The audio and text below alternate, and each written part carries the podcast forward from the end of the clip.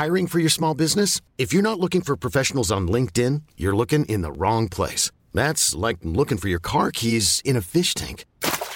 LinkedIn helps you hire professionals you can't find anywhere else, even those who aren't actively searching for a new job but might be open to the perfect role. In a given month, over 70% of LinkedIn users don't even visit other leading job sites. So start looking in the right place. With LinkedIn, you can hire professionals like a professional. Post your free job on linkedin.com slash achieve today. Periodismo en riesgo. Una aproximación a las amenazas que nublan el quehacer informativo. Presentado por la Sociedad Interamericana de Prensa. Una producción de Organización Editorial Mexicana.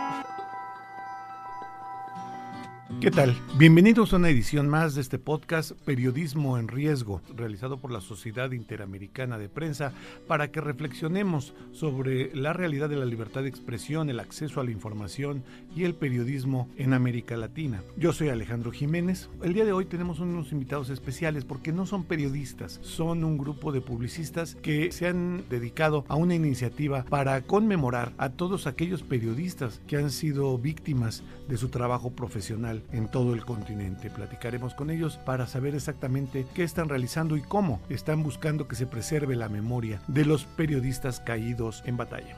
Y es por eso que tenemos en la línea a Luis Núñez, señor copywriter de Subi, de la agencia Subi, en Miami, que tiene una iniciativa un tanto heterodoxa, original, como son todos los creativos. Luis, cuéntanos qué es esto de los lápices en el contexto de la libertad de expresión y de los riesgos del periodismo en América Latina. Eh, sí, bueno, la, campaña se llama Lápices Inmortales, de hecho, y es una iniciativa que trata de combatir la impunidad a través de uno de los clientes de esta agencia que se llama la CIP, que es la Sociedad Interamericana de Prensa, y se trata de darles una voz a aquellos periodistas que la perdieron el pasado. Hacer esto es en un contexto de asesinato a periodistas, a través de un símbolo que reclame justicia. Estos lápices se llaman lápices inmortales porque contienen el ADN de Carlos Bajut Catalán, de Irma Flaque y de Alfredo Jiménez Mota, periodistas que fueron asesinados hace algunos años por buscar la verdad. Esta campaña tiene ese propósito y tiene varios puntos donde vamos a salir al aire. Alfredo Jiménez Mota, al ser originario de México,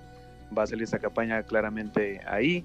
Irma Flacker en Guatemala y Carlos Lajudo en Colombia, con lo cual es una campaña que va a tocar diferentes países y diferentes, por así llamarlo, mercados que busquen lo mismo, que al final del día se alce la voz y la gente se sume para detener la impunidad. Eso es el propósito de esta campaña Lápices Inmortales. Cuando dicen el ADN de los periodistas en el lápiz, no entiendo qué, qué es lo que va a tener el lápiz que refleje el ADN del periodista. Hola, eh, en este caso es Francisco Lozada, eh, director creativo asociado. Básicamente lo que hicimos fue contactar a las familias de estos periodistas y pedirles a ellos si tenían elementos como ropa, como cepillo de dientes, todo lo que es usualmente eh, conocido dentro del gremio de la obtención de ADN. Entonces contactamos un laboratorio aquí en Miami que nos ayudó, un territorio completamente desconocido para nosotros, y entonces nos estuvieron instruyendo acerca de cómo se obtiene este material o este ADN para poder entonces luego incorporarlo dentro del proceso de elaboración de un lápiz. La elaboración del lápiz tiene como tres procesos fundamentales, está el grafito, donde está la madera, pulir la madera y cubrir con pintura. Lo que hicimos es que le añadimos un paso extra, que fue después de la obtención del laboratorio del ADN, ungir estos lápices con esa porción de ADN para terminar, ¿no? Completando lo que se llama ahora los lápices inmortales. Cuando hablamos del ADN, yo pensaba en algo figurativo, pero en realidad es algo real, ¿no? Es, el ADN del periodista asesinado. ¿Esto cómo lo tomaron los familiares? Aquí de vuelta Luis Núñez. Mira, el, proceso fue difícil, es una campaña que llevamos más de dos años ahora tratando de empujar. Digamos que al ser un tema sensible como es pedirle los restos en los artículos personales y algunas veces como parte, por ejemplo, de la familia de, Alfredo Jiménez, algunos de estos artículos era lo único que les quedaban de sus familiares. Es un tema complejo. Con la ayuda de la CIP nos pusimos en contacto con ellos, les explicamos la solemnidad de la campaña. Estos periodistas, estos familiares eh, suyos que fueron asesinados, luchaban por este fin común que es, digamos, revelar la verdad y de alguna manera detener la impunidad. Por eso fue que los callaron. Con lo cual, una vez que les explicamos eso y una vez que, que nos presentamos ante ellos con esta campaña, con esta estructura de los lápices inmortales, entendieron bastante bien cómo iba y se sumaron a la causa sin dudarlo, sin pensarlo dos veces. Entonces fue un proceso en un principio difícil, pero ya con la ayuda de nuestro cliente en la CIP de Ricardo Trotti, el acercamiento fue un poco más humano y más cercano a la causa, con lo cual nos ayudó bastante a lograr el objetivo. A ver, quiero imaginarme el lápiz. Ya tengo el lápiz, tiene el nombre del periodista. ¿Cómo sé que yo tengo un lápiz inmortal?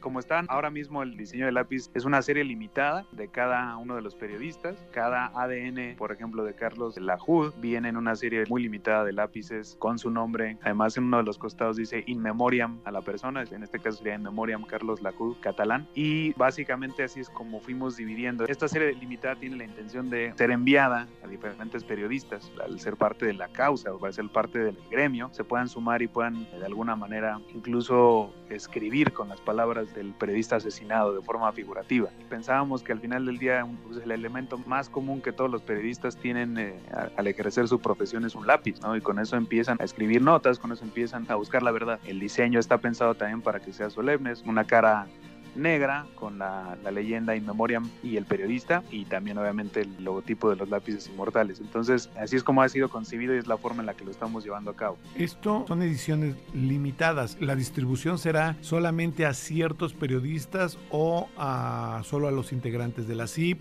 ¿Se podrán adquirir vía internet?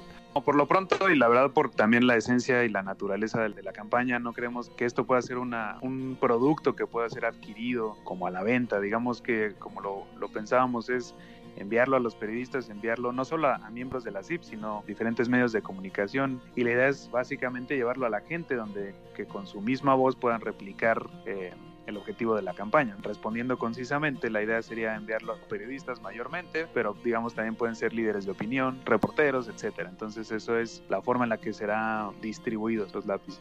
¿Por qué esos tres personajes en México? Este año ya llevamos 10 periodistas asesinados, ya sumados son como 100 en los últimos 10 años en, en nuestro país, más los de Colombia, más los de Centroamérica. ¿Por qué estos tres? Básicamente los escogimos porque son emblemáticos. En el caso de Colombia con Carol Hood, con Irma Flacker, que ya creo que en octubre cumple 40 años de estar asesinada. Son probablemente no los únicos, como estás mencionando, pero son muy, muy conocidos. Sobre todo por la valentía a la hora de establecer su trabajo en búsqueda de verdad. En algunos casos inclusive se hablaba del periodismo suicida, porque no tenían ¿no? pelos en la lengua de tocar fibras sensibles del poder. Entonces nos pareció como importante que a través de la voz de ellos, a través del lápiz, volverla a darle vida y uniéndonos a la campaña de la CIP, que la CIP eh, básicamente en su búsqueda de la lucha por la libertad de prensa siempre los ha dentro de sus proyectos en el búsqueda de la verdad, de resarcir a la familia, o sea, siempre está dentro de sus temáticas cuando se reúnen con líderes políticos y los ponen como ejemplo. Entonces nos pareció pertinente que a través de ellos, pues es la voz de muchos. Alfredo Jiménez Mota, mexicano, había nacido el 16 de febrero de 1980 en la ciudad de Empalme, Sonora. Fue reportero de Nota Roja. Comenzó su trabajo en el estado de Sinaloa, donde cursó la carrera de Ciencias de la Comunicación en la Universidad de Occidente en Culiacán y trabajó en los diarios El Sol de Culiacán, El Debate y Noroeste, cuando aún estudiaba. De acuerdo a las líneas de investigación, el día de su desaparición, sábado 2 de abril de 2005, Alfredo recibió una llamada telefónica en su celular y le avisó a una compañera de trabajo que se verían más tarde para echarse las cervezas acordadas, pues antes debía reunirse con un informante o contacto que andaba muy nervioso. Le dijo a su compañera que esto no le llevaría mucho tiempo. Eso sucedió aproximadamente a las 9 de la noche y a partir de ese momento no se supo más de Alfredo. Irma Flacker, guatemalteca. Fue una periodista y psicóloga guatemalteca conocida por sus críticas a las violaciones de derechos por parte de los grupos paramilitares, fuerza pública, guerrilla, desapariciones forzadas y regímenes dictatoriales en su país. Ocupó durante más de 22 años diversas funciones en diarios y radios de Guatemala. Sufrió un atentado en 1979 del que logró escapar. Fruto de la experiencia escribió el libro A las 12.15, El Sol, en cuyo prólogo le dedicó la obra a Mi querido asesino. Un año después, el 16 de octubre, un grupo de hombres armados interceptaron el vehículo en el que viajaba con su hijo Fernando. Asesinaron al joven y secuestraron a Irma, de la que ya no se supo más. El caso de su desaparición fue el primero que la Sociedad Interamericana de Prensa presentó ante la Comisión Interamericana de Derechos Humanos, la cual falló que el gobierno guatemalteco era responsable de su desaparición, al menos por no haberla protegido como la figura pública que era. Carlos Lajut Catalán, colombiano, La muerte de la catalán sucedió el 19 de abril de 1993 a las 7.15 de la mañana en Barranquilla, luego de que fuera baleado por dos desconocidos que se transportaban en una moto y es que a pesar de que la HUD trabajaba en el programa Actualidad Deportiva, en la emisora ABC, le dedicaba cada vez más espacio al periodismo político y aprovechaba para realizar denuncias, muchas de ellas sobre supuestos casos de corrupción y de nexos que habría en la ciudad con el narcotráfico. Al parecer, esto fue el detonante para que aquellas personas hasta hoy desconocidas hayan ordenado su muerte. Su esposa expresó que la HUD hablaba de los problemas cotidianos de la ciudad que en ese momento pasaba por una crisis. No había buena agua, luz, servicios, entonces él fue sintiendo que la misma gente lo fue empujando a esto. El caso ha seguido sin conocer la verdad, a pesar de que la misma Sociedad Interamericana de Prensa ha buscado que no quede impune.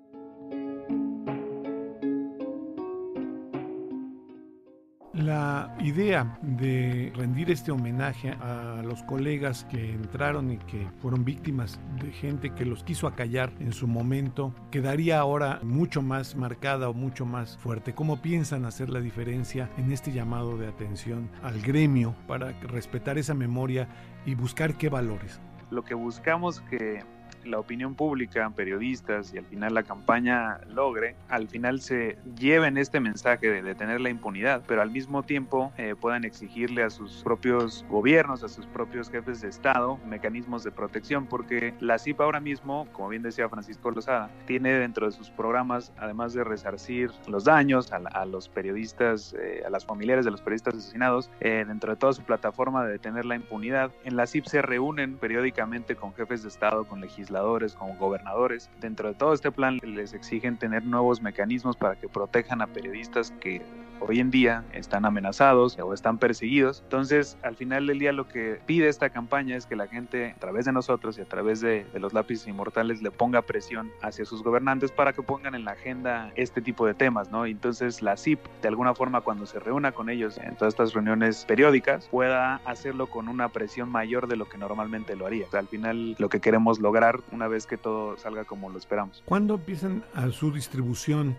de estos lápices, pensando en el tiempo? Por temas de COVID, la campaña se ha pospuesto en una serie de fases y una serie de meses. Nosotros teníamos pensado lanzar hace por ahí tres o cuatro meses, justo cuando el COVID eh, entró. Y ahora mismo estamos pensando un 80% lanzar a finales de septiembre o a principios de octubre. Y la idea de la campaña es, obviamente lo que estamos haciendo ahora mismo es sumar medios de comunicación que nos ayuden a propagar el mensaje y si todo eh, pinta como, como está pintando, podemos durar por ahí de 6, 8 meses la campaña en, general, también dependiendo de cuánta ayuda podamos encontrar con los, con los medios de comunicación y cuánta gente se vaya sumando, pues esto puede alargarse. Y es importante también recalcar que estos periodistas, Carlos Lacud, Alfredo Jiménez Irma Flacker, como lo vemos dentro acá de la agencia de Subi y como lo plasmamos al cliente, es la punta de lanza de lo que después pueden venir, porque hay muchos más periodistas emblemáticos y como bien dijiste, hay muchos periodistas que tan solo en los últimos dos años han sido asesinados. Entonces, la idea es darle una voz a estos casos emblemáticos, pero esto puede ser una campaña y nos la imaginamos que puede seguir existiendo a futuro, reclamando lo mismo si es que no se detiene esta impunidad. Porque al final del día lo que buscamos es que reduzca el número de periodistas asesinados. Ese es el objetivo primario de la campaña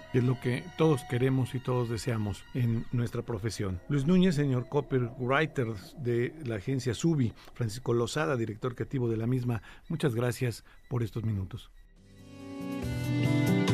Como vemos, la creatividad no tiene límites para tratar de hacer llegar ese mensaje a los gobiernos y a todos los países de que es necesario defender a los periodistas y defender sobre todo la libertad de expresión, que es uno de los pilares de la democracia en cualquier país del mundo, pero sobre todo en nuestros países de América Latina. Los tres periodistas que mencionaron, sus compañeros de la, de la agencia Subi, eh, son verdaderamente emblemáticos de esas luchas que se mantienen no solamente de unos años para atrás, sino de décadas en nuestro continente. Ojalá que esta sea un granito de arena en ese camino hacia el respeto a la libertad de expresión. Si usted tiene algún comentario, eh, háganoslo saber en nuestro correo electrónico podcast.oem.com.mx. Entre a nuestra red social, a nuestro Twitter, arroba podcastom, para poder seguir este capítulo, los anteriores de esta serie y otros que se hacen en la Organización Editorial Mexicana. Eh, está, por ejemplo, el podcast Las Claves del Mundo, donde usted puede tener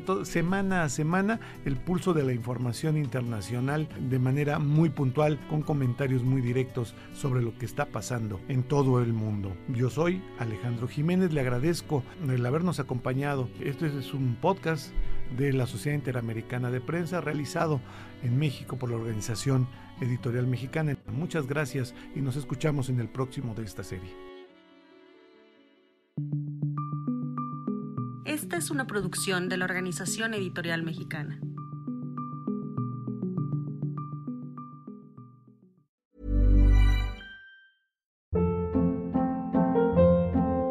Hold up. What was that? Boring. No flavor. That was as bad as those leftovers you ate all week. Kiki Palmer here, and it's time to say hello to something fresh and guilt-free. Hello Fresh. Jazz up dinner with pecan-crusted chicken or garlic butter shrimp scampi. Now that's music to my mouth. Hello Fresh. Let's get this dinner party started. Discover all the delicious possibilities at hellofresh.com.